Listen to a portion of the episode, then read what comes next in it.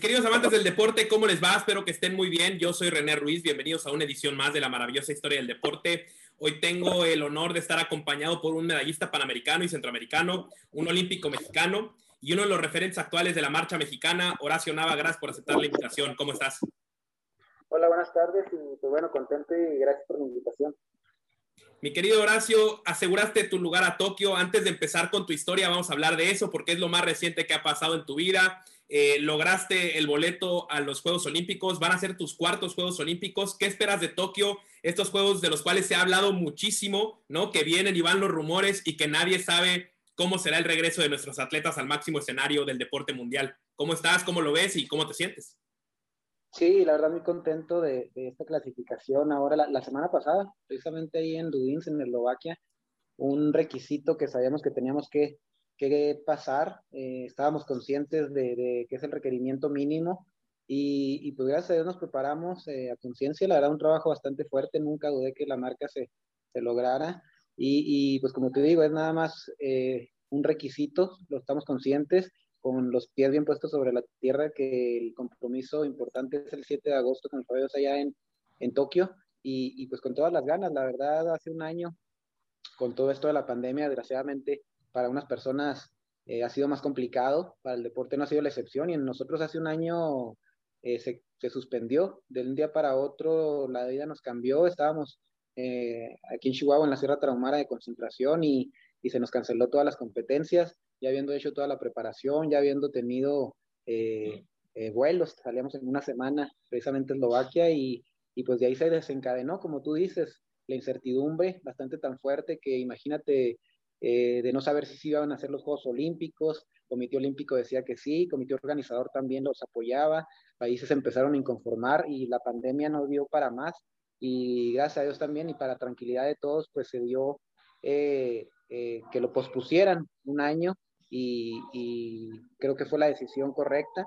Eh, lo ameritaba la pandemia y, y pues con el favor de Dios ahora esperar que todo siga bien, sobre todo lo importante es la salud y que todo siga bien para que se realicen estos Juegos Olímpicos y como bien lo decía el presidente eh, del Comité Olímpico Internacional, que eh, pues que se realicen los Juegos, que se realicen así sin público extranjero, con las debidas precauciones, en fin, con todos los esto todo este diferente que va a ser Juegos Olímpicos, pues va a ser una luz en el camino. Yo creo que el deporte, Juegos Olímpicos, aparte de nomás deportivo, pues va más allá y, y que se realicen va a ser algo importante. Y pues como dijo bien el presidente del Comité Olímpico, una lucecita en el camino después de, de todo este transitar y que seguimos eh, eh, complicado todo el panorama, pero pues bueno, siempre eh, es importante ver hacia adelante, yo creo que es reponernos, la naturaleza del hombre es buscar alternativas y adecuarse y yo creo que se, que se estén abriendo este tipo de eventos como son Juegos Olímpicos, que no sean a veces suspendidos ni por guerras, entonces yo creo que va a ser importante que se realicen.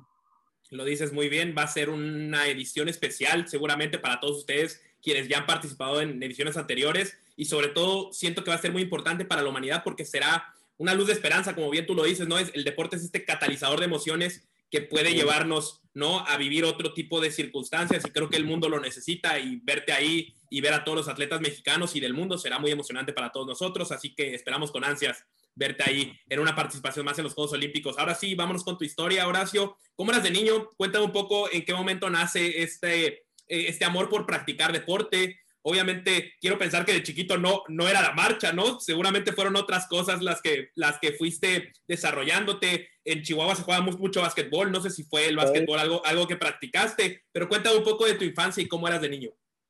Sí, la verdad muy contento aquí en Chihuahua, soy originario de aquí de Chihuahua y, y, pues como toda ciudad eh, mediana, chica, ¿no? En donde, eh, haz de cuenta, yo nunca fui de, de carritos o de videojuegos, siempre fui de más estar en la calle jugando, como bien lo dices, básquetbol, béisbol, somos muy boleros aquí en Chihuahua, fútbol americano, en fin, lo que se juega en la calle con cualquier colonia y que pues en esos eh, algunos años atrás pues se podía, era eh, poder estar hasta tarde, noche jugando en la calle sin ningún problema.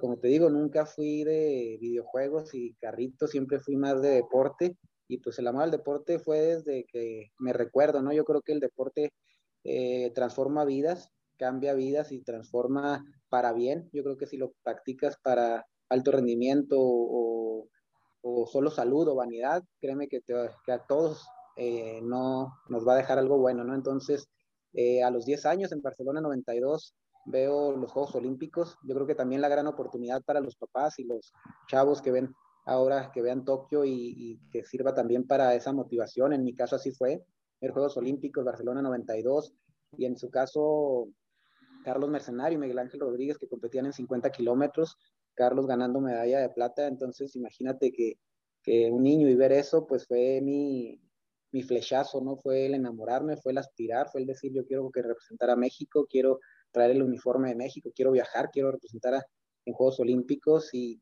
y, ahí fue el enamoramiento y desde ahí empezar eh, una carrera deportiva ya más en forma. A los, eh, de 10 a 14 años seguí jugando muchos deportes, a los 14 años ya mi hermano que también la practicaba la marcha, pues me dice, ¿sabes qué? ¿Prefieres ser eh, de la bola eh, en todos los demás deportes o intentas y trabajas para ser bueno eh, en uno? Entonces nos decidimos por la marcha, un deporte individual, el más largo de, de, de, la, de los Juegos Olímpicos y del atletismo, 50 kilómetros, alrededor de cuatro horas, en donde, pues sí, es eh, muy físico, pero créeme que, que, es mucho más mental. Entonces fue lo que me, eh, me enamoró y, y, es la prueba que, eh, mi prueba fuerte. Hablabas de este destacar en un deporte individual, ¿no? Y de que tu hermano te impulsó a encontrar ese camino y esa brecha de oportunidad para destacar en un deporte que a lo mejor no muchos sueñan con estar ahí, ¿no? Porque normalmente sueñas con ser futbolista, beisbolista, basquetbolista, lo común, como decía tu hermano, y que a lo mejor hubiera sido del montón, ¿no? Pero cuéntame un poco qué dificultades encontró un Horacio Nava que vivía en provincia, en un país que lamentablemente es centralizado en cuestión gubernamental y hasta de deportes, ¿no? Eh, ¿qué, ¿Qué obstáculos encontraste y qué barreras encontraste para poder ir avanzando en esta disciplina en la cual ya habías elegido como tu camino? Sí, pues fíjate que la primera fue como que, el, digo, a los 10 años y que un niño empieza a decir que quiere representar a México en Juegos Olímpicos y que quiere ser medallista olímpico, pues eh, todos le van a dar en juego, lo van a decir que está loco, ¿no? Y más como dices, de provincia y a lo mejor de un barrio o de una ciudad, de un, lugar donde a lo mejor los recursos económicos pues no abundaban, pues eh, todavía más loco me decían, ¿no? Entonces eh, fue desde niño, en verdad, fue decir yo quiero representar a México. Y sí, hay, hay, yo creo que las cosas que valen la pena eh, no son fáciles y se van presentando ahí a veces eh, complicaciones y yo creo que en cualquier, eh, lo que, cualquier cosa que, que, elijamos siempre va a haber, no son fáciles las cosas y no salen a la primera también. Eh, más sin embargo, pues eh, el seguir tocando puertas, el seguir trabajando, el, el como lo dices, hay veces que, que, pues sí, estar en México es más, entre comillas, más fácil, nada es fácil, eh, pero pues sí, aquí a veces el, el centralismo a veces hace más, más lento, se pudiera decir, los procesos o, o, lo administrativo, pero pues bueno, más sin embargo es seguir trabajando y que tus logros empiecen a abrir puertas y te digo, mi carrera deportiva la he hecho aquí en Chihuahua. Eh, yo creo que sí, importante hacer las concentraciones en el Comité Olímpico en México, en el CENAR, pero pues mejor que en tu casa no vas a estar, la verdad, eh, eh, cómodo con tu familia, a una edad en donde pues eh, la educación más fuerte la vas a encontrar en tu familia, en tu casa, pues para mí fue lo ideal, quedarme aquí en Chihuahua, hacer las concentraciones, como ahorita decía, eh, me voy mucho tiempo a la Sierra Tarahumara, que para mí en ese entonces yo decía, pues bueno, México está a 2.400 metros sobre altura de sobre el del mar, y ese es el lo más fuerte que veo, el poder estar en México, y aquí en la Sierra Tarahumara tenemos la misma altura, eh, con la ventaja de que por decir eh, de ir a, del CENAR o del Comité Olímpico al Nevado de Toluca o a una carretera o a un parque a entrenar, pues es una hora, dos horas de ida o a veces eh, otra hora, otras dos horas de regreso. Y acá en Chihuahua, en la Sierra Tarahumara, sin exagerarte, hay veces que hacemos circuitos de cinco minutos, podemos entrenar tres, cuatro veces al día, en fin, yo creo que se hace más tranquilo estar aquí en la sierra, eh, me ha funcionado y pues en cierta manera orgullo de haber roto eso del centralismo, porque pues sí, era, antes era de que si no estabas en México no, no representabas a, la marcha. Claro, sí, en un país que tiene la sede de la CONADE, ¿no? En, en, México y que los campos de entrenamiento para cualquier deporte están ahí, pues es interesante el punto que te hayas quedado en casa, que hayas elegido desarrollarte en Chihuahua, sobre todo como tú dices, en un lugar donde te sentías cómodo y, tranquilo y sobre todo con la fuerza familiar que es fundamental para un atleta, ¿no? Que tiene que tener las distintas ramas de su vida bien, bien equilibradas para poder desarrollar bien su disciplina. Ya hablabas de tu entrenamiento en la Sierra Tarahumara y quiero meterme un poco ahí al entrenamiento porque a lo mejor muchas personas ven cada cuatro años la marcha, ¿no? En unos Juegos Olímpicos y no dimensionan lo que implica la disciplina, ¿no? El rigor del entrenamiento y, y, las rutinas tan fuertes que a lo mejor tienen que tener ustedes. Cuéntale un poco a la gente que nos está escuchando eh, cómo es la rutina de entrenamiento de Horacio Nava, a lo mejor a gran escala, pero ¿qué, cuáles son los puntos claves de este entrenamiento?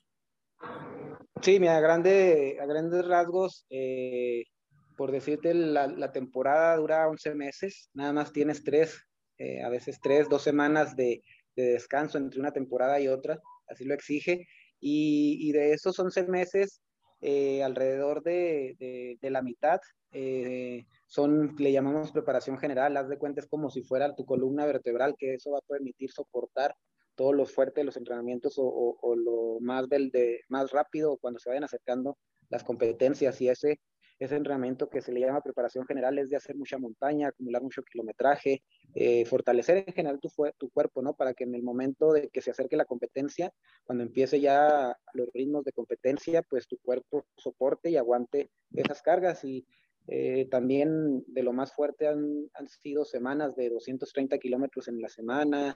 Eh, es muy variante, ¿no? Es diferente todos los días, y, y, pero sin embargo, pues el kilometraje total en una semana fuerte, no siempre pueden ser hasta 230 kilómetros.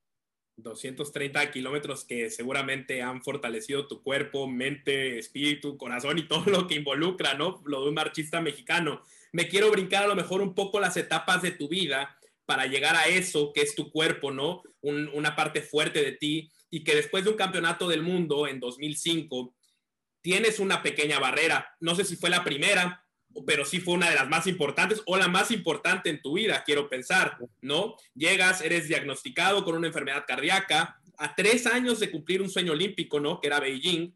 ¿Cómo te tomó eh, esta dura noticia? Pero más importante, ¿cómo fue el proceso físico y mental para poder enfrentar esta batalla? Porque el cuerpo de un marchista está expuesto a un trabajo durísimo, ya nos lo estás contando, pero ¿cómo superar una enfermedad cardíaca que no sabías cómo se iba a desarrollar.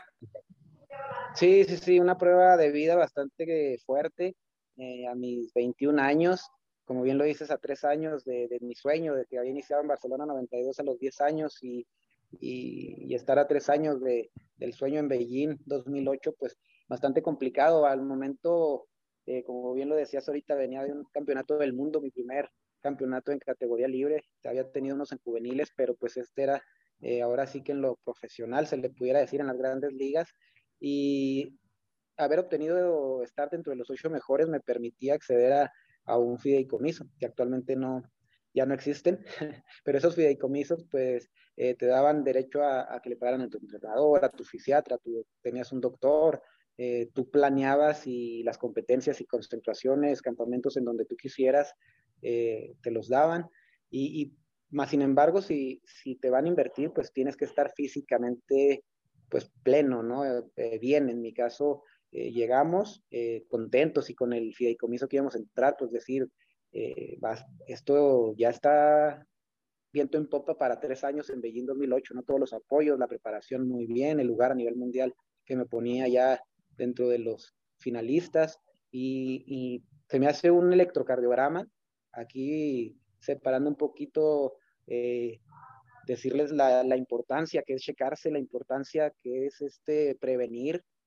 Eh, yo creo que a veces eh, nos sentimos de fierro, nos sentimos que, que, no nos va a pasar nada y nunca nos hacemos un chequeo. Y en mi caso, pues una cardiopatía que se me descubre a los 21 años en donde precisamente como una cardiopatía, pues desde nacimiento, en donde yo temblaba, se llama Wolf Parkinson White, yo temblaba, yo sudaba mucho, en fin, tenía las, los síntomas, pero pues yo siempre lo, lo, lo asociaba que era algo normal, ¿no? Pues como era desde chiquito, como siempre toda mi vida lo había tenido, pues era algo normal para mí, yo decía, tengo pulso de borracho. Entonces, que me digan eso de la noche a la mañana, pues es cambiarme mi vida, mis sueños, eh, imagínate, fue el, el golpe que te diga, porque así me dijo la doctora, tú ya no sirves, es un, eh, es un problema para la CONADE y para ti, eh, que, que, tú sigas compitiendo. Y, sí, claro, pues, eh, me pasó por la cabeza lo que ahorita hablábamos del centralismo. Yo decía, eh, no quieren que compita porque saben que yo no estoy en México, este, ¿cómo va a ser posible que si toda mi vida y desde niño siempre hacía deporte y ahorita alto rendimiento, pues cómo creen que voy a tener algo en el corazón, ¿no? Pues, eh, ya me hubiera pasado algo, pero al fin de cuentas lo que son las diosidencias, si me gusta llamarlo así, eh, ya cuando forme, conforme voy atendiéndome y buscando varias alternativas y varios diagnósticos de doctores y todos decían lo mismo, que, que pues, era un riesgo y que me tenía que operar y que que qué bueno que no había pasado nada, este, eh, me dice un doctor, oye, qué, qué bueno que escogiste un deporte de resistencia, el corazón es un músculo y se empieza a fortalecer y empieza a crecer. Pues a ti te empezó a crecer desde chiquito porque pues con tus cardiopatías eh, te, tú lo estabas eh, entrenando, ¿no? Hubieras escogido un deporte de, de, potencia como lo es la velocidad, 100 metros, este, pesas, alterofilia, pues hubiera sido, hubiera tronado el corazón, ¿no? Porque no estaba preparado para, para esa potencia, más sin embargo escogiste un deporte que, que te fortaleció, que te benefició y, estuvo eh, la mejor forma siempre para, para hacerle frente a, tu cardiopatía. Entonces, eh, te digo, las, las diocidencias también coincidió de estar en México una vez en, eh, yo solamente para un chequeo y se me acercan unos doctores y me dicen, ¿sabes qué? Está un doctor, es mexicano, está entre los siete mejores del mundo de tu, precisamente de tu cardiopatía eh, él opera nada más en Houston, viene a operar una persona aquí en México, le platicamos tu caso y, ha accedido, eh, no vas a cobrar lo mismo, este, ha accedido a operarte también. Entonces, eh, otra docencia y, es, y, tomar la decisión de un día para otro, a los 21 años, de, operarme del corazón, ¿no? Entonces, en ese momento no lo dudé, fue una decisión que yo sabía que ya era la única para seguir mi sueño. La verdad, para muchos puede ser muy muy arriesgada, para mí no lo fue y yo creo que si estuviera en ese momento la volvería a tomar, a lo mejor en este momento con dos niñas pues eh, no la tomaría, pero en ese momento la volvería a tomar, eh, no me arrepiento, gracias a Dios la operación fue eh, todo un éxito, al momento de que se termina la operación me dice el doctor que para llevar una vida normal, sin deporte de alto rendimiento, habíamos quedado muy bien y esperar a los siguientes días para ver cómo reaccionaba para deporte, ¿no? Eh, con eso pasan los meses, todo bien, y al siguiente año, en el 2006, pues soy ya quinto lugar del, del mundo, ¿no? Entonces, eh, gracias a Dios todo se dio bien, eh, fue algo que, que, sí te mueve, como yo creo que ahora la pandemia, que, que de la noche a la mañana nos, nos paralizó a todos, nos cambió la vida, en donde teníamos planes, en donde teníamos eh, ya programado eh, cosas que hacer y de la noche a la mañana te lo trunca algo, ¿no? Entonces fue así, una prueba de vida bastante fuerte en su momento, más sin embargo, cuando empezamos a buscar alternativas, cuando no nos quedamos con un, solo diagnóstico y, decidimos operarnos, pues eh, lo primordial que pasa, aparte de recuperar la salud, pues fue fortalecerte como persona, ¿no? Hacer una mejor persona y, y disfrutar los pequeños detalles. Yo creo que en momentos complicados siempre todos vamos a tener.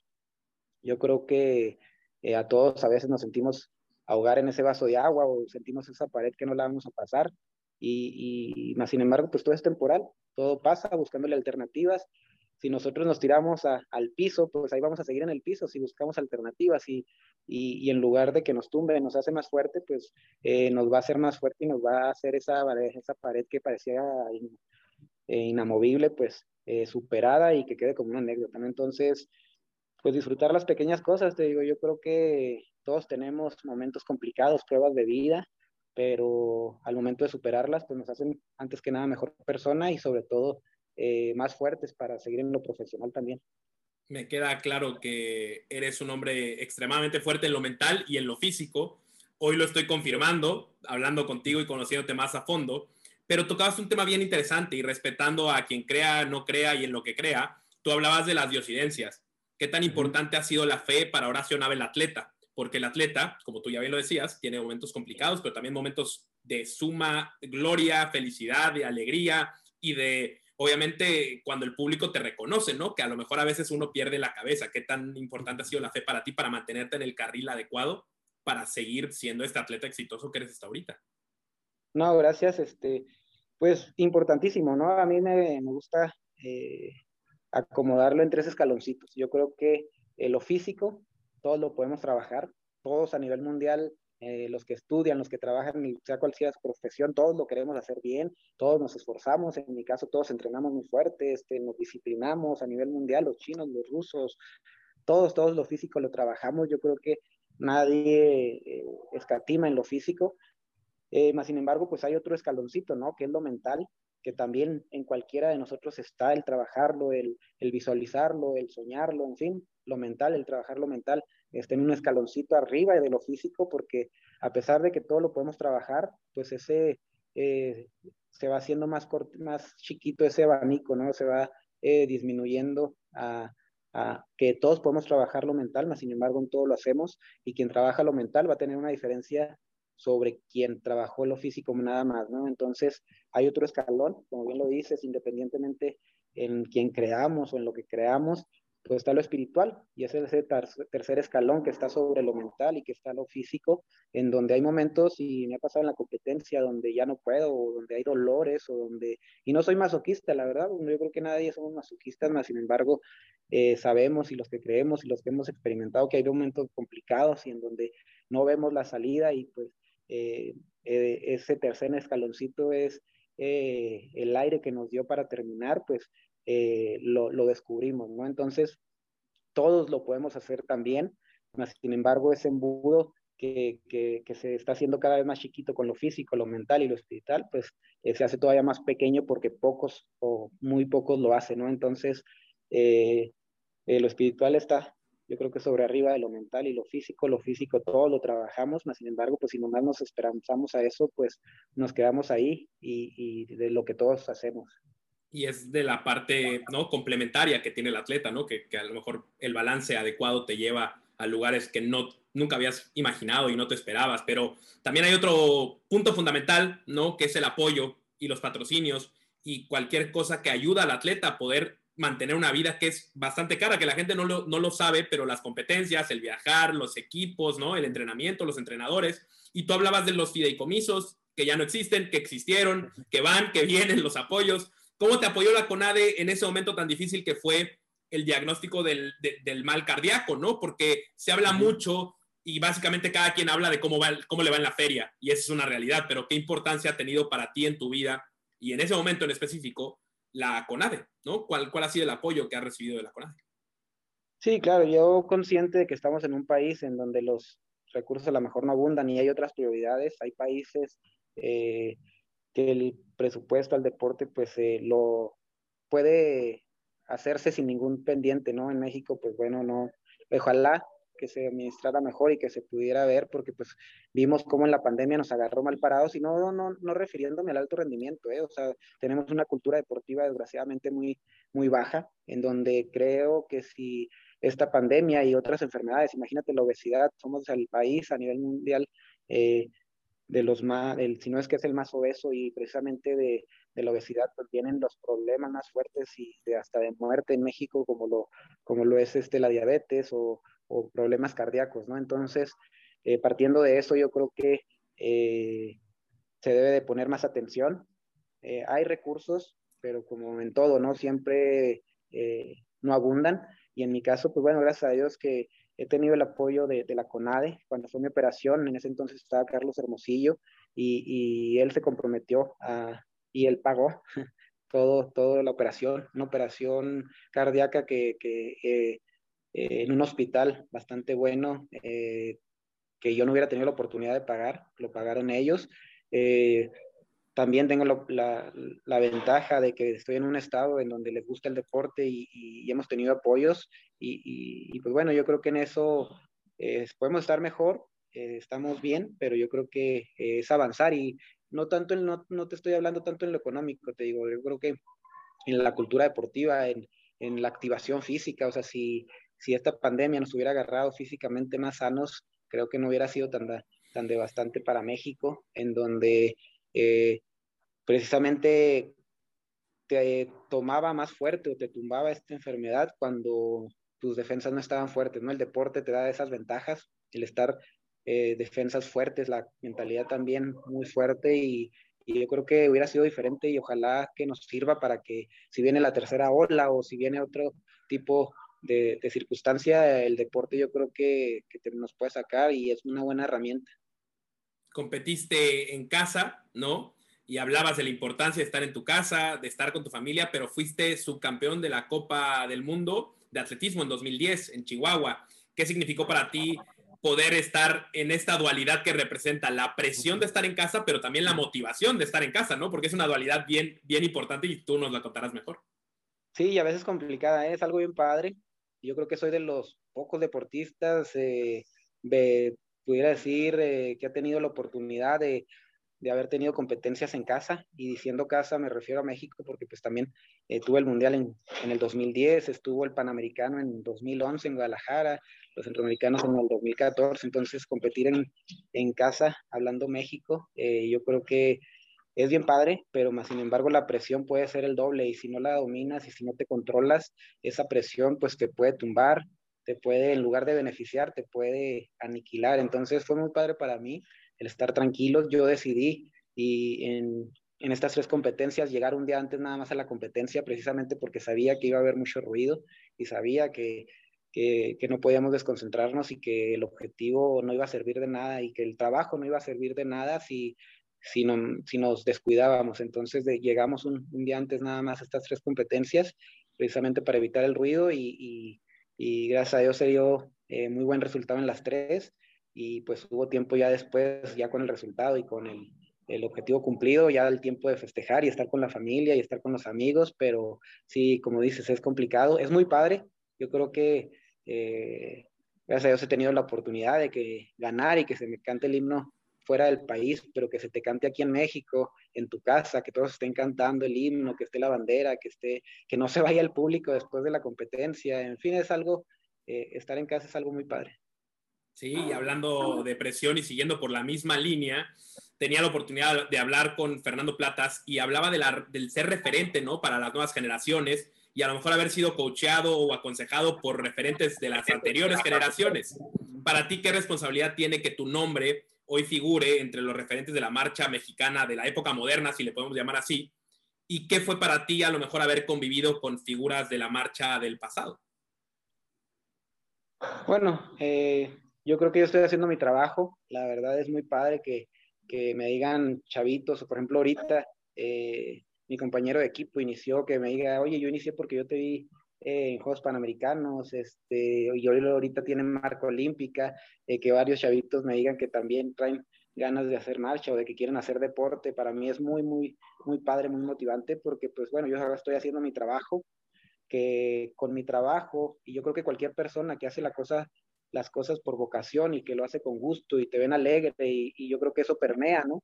Yo creo que eso hace que, que, que, se, que les dé gana o que se motive la demás gente y, y, y para eso, para mí es muy padre.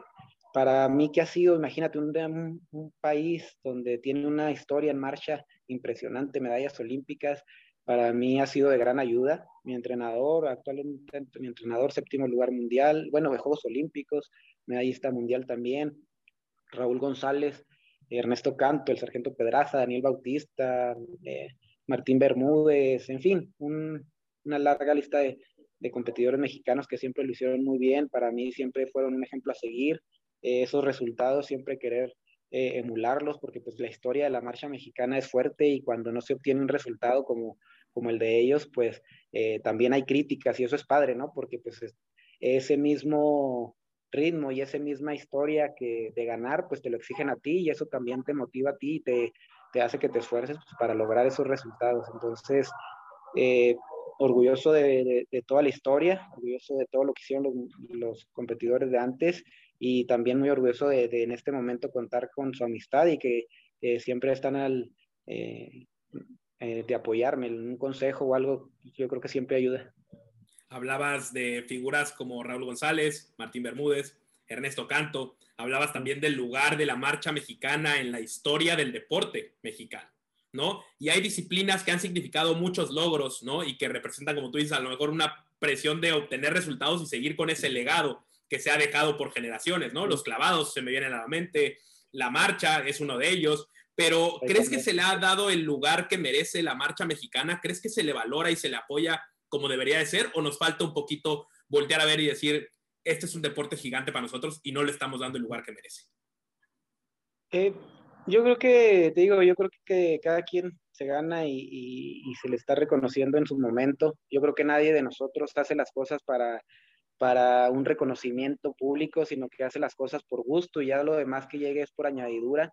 Eh, si nos ponemos a comparar pues con el fútbol, pues es otro mundo, ¿no? Eh, si nos ponemos a comparar con el deporte profesional, pues también es bien complicado. Y te digo, en mi caso eh, lo hago porque me gusta, lo hago porque sé que eh, los mexicanos podemos y es una disciplina que siempre se ha caracterizado por, por tener buenos resultados. Y si llega el reconocimiento o no llega, o, si llega el dinero o no llega, pues eso llega por añadidura, ¿no? Y yo estoy tranquilo porque estoy haciendo mi trabajo bien y, todo lo demás, pues eh, esperemos que llegue, pero ya, ya no depende de mí.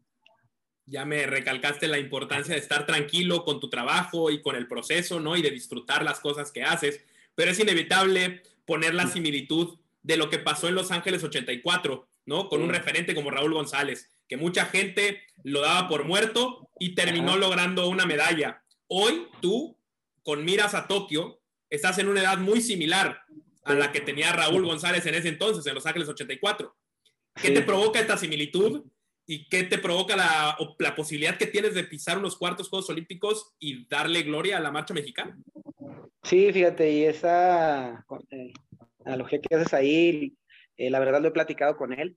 Eh, Raúl González fue hace dos, tres años, fue entrenador nacional, entonces también fue mi entrenador.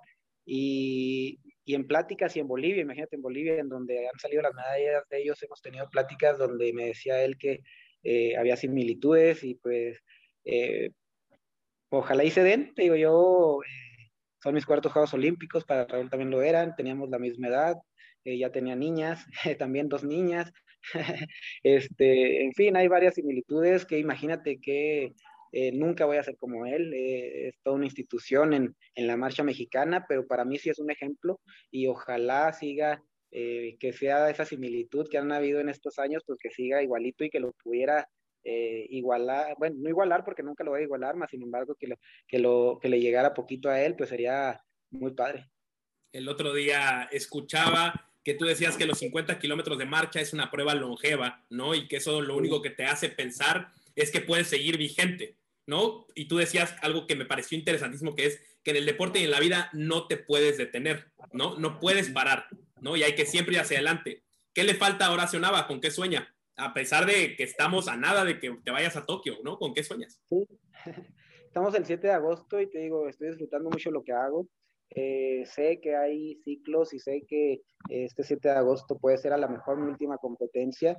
No quiero tomar la decisión todavía hasta que ya tenga la cabeza fría después de ese 7 de agosto, tomando en cuenta el resultado, tomando en cuenta que el ciclo olímpico que viene eh, va a ser mucho más corto, no va a ser de cuatro años, va a ser menos de, de alrededor de tres años. Eh, tomando en cuenta que, pues bueno, acabo de terminar también mi maestría, tengo dos niñas y ahorita quiero ver eh, que, que, el 7 de agosto como si fuera mi última competencia. Eh, quiero disfrutar, quiero ahora sí que como decimos en el norte, echar toda la carne al asador para ese 7 de agosto.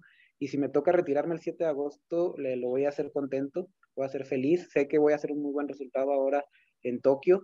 Y, y me voy a, si es el momento de retirarme, va a ser el momento idóneo y voy a estar tranquilo. ¿Y qué sueño y qué ganas tengo? Pues imagínate, mejorar mi quinto lugar en Juegos Olímpicos, este, el sueño que tuve de los 10 años de, estar en un podio. Sé que no es fácil, mas sin embargo, pues ese subcampeonato del mundo, mi marca de 3 horas 42. Eh, en fin, yo creo que no es vender espejitos. Si fuera, si nunca, si no tuviera esas marcas o si no tuviera esos resultados, pues sería más complicado, ¿no? Ahorita es complicado, pero yo creo que se vale soñar y se vale soñar cuando, cuando tienes unas cartas y, yo creo que eh, mi marca y mis resultados a nivel mundial me permiten primero aspirar a mejorar ese quinto lugar olímpico y, y después, porque no es el sueño que todos tenemos, yo creo que es, eh, sería, sería peor no aspirar a un podium y, no soñarlo. Entonces, para mí, lo sueño. No sé, sé que no es fácil, pero eh, no voy a descansar para, para lograrlo. Ya enumeraste los distintos elementos que pueden provocar que no solo tú sueñes, sino que todos nosotros soñemos con verte ahí en ese podio que seguramente anhelas y que esperemos que estés ahí y el 7 de agosto vamos a estar muy cerca, ¿no? Siguiéndote muy de cerca y apoyándote desde donde estemos cada uno. Hemos hablado de Horacio el atleta, ¿no? Del marchista, pero ¿cómo es Horacio? Eh, ya, lo, ya mencionaste a tus dos niñas, ¿no? ¿Cómo es Horacio el padre de familia? ¿Qué te ha movido el tener a esas maravillosas personas a tu lado? ¿Qué le inyecta a Horacio el tener una inspiración de tal magnitud? No, pues la familia para mí siempre, eh, cuando pues yo pertenecía a, una con mis papás, mis hermanos, eh, siempre el apoyo, ¿no? Yo creo que tu familia, un buen resultado, un mal resultado, eh, pues siempre va a ser el mismo recibimiento, siempre van a estar contigo. Ahora en mi caso, que, que, que ya tengo mi familia, ahora sí que es, se pudiera decir mis niñas, mi, mi esposa, este, pues es más, es, es una motivación más grande, es hacer las cosas por ella. Y, y, y una motivación muy grande ella. Ahora ahorita así como anécdota, se la contaba a mi esposa, de hecho, te digo, tengo una semana y apenas estoy sacando así eh, lo que te va sacando la, la, resaca de la cabeza y le platicaba, por cierto, ayer que decía, fíjate que cuando me tuve un poquito eh, esos pensamientos a veces negativos, ¿no? Que a veces en todo pasa, aunque te vayas sintiendo muy bien, a veces pasan así pensamientos. Y le digo, fíjate que me pasó uno y, y, y lo quise cambiar rápido y me acordé de Jimena. Jimena es mi niña grande y, Jimena trae mucha pila. Es desde que amanece hasta que se va a dormir, es más, tengo que apagar la luz porque si no, no se duerme. Entonces, era mucha pila y cuando me pasaban esos eh, pensamientos era decir, vamos a hacer este kilómetro como lo hace Jimena, vamos a hacer este kilómetro con la energía de Jimena. Entonces fue, fue revitalizarme, fíjate, fue eh, usarlo para bien y, te digo, es una motivación la familia eh, increíble. Qué interesante anécdota. La verdad es que la familia lo es todo, ¿no? Para quien la tiene y la valora, seguramente la tiene ahí como principal motivación. Pero Horacio, hoy que estamos a nada, ya hemos comentado de que te vayas a unos cuartos Juegos Olímpicos, de todo lo que ha sucedido en tu vida y que ya lo hemos comentado en esta plática, si yo te pidiera que hiciéramos un corte de caja, ¿no? Y te pidiera que con solo una palabra describieras este viaje, ¿no? Esta maravillosa historia del deporte tuya, ¿cómo la describirías? ¿Con qué, qué palabra usarías? Ah. Bueno, tantos años sin lo que es tu vida con una palabra sería complicado, pero bueno, feliz, yo creo que sería eh, la palabra. Eh, son muchos años, ha sido mi vida, eh, y yo creo que sería la mejor palabra. Feliz, la felicidad y seguramente esa felicidad que seguirás dando, ¿no? Al portar la bandera mexicana en el lugar en el que te presentes. Vamos a seguirte muy de cerca, vamos a seguir apoyándote porque atletas y personas como tú merecen todo el reconocimiento, tanto de los medios como de los aficionados al deporte que somos todos nosotros. Horacio, te quiero agradecer muchísimo que te hayas tomado el tiempo de estar conmigo en la maravillosa historia del deporte. Ha sido un placer conocerte más, eh, platicar contigo y que todo vaya muy bien de aquí y de camino a Tokio. No, muchas gracias por la invitación, a la orden siempre y, pues bueno, un, un saludo desde acá, desde Chihuahua. Yo soy René Ruiz y los espero para seguir escribiendo juntos la maravillosa historia del deporte. Hasta muy pronto.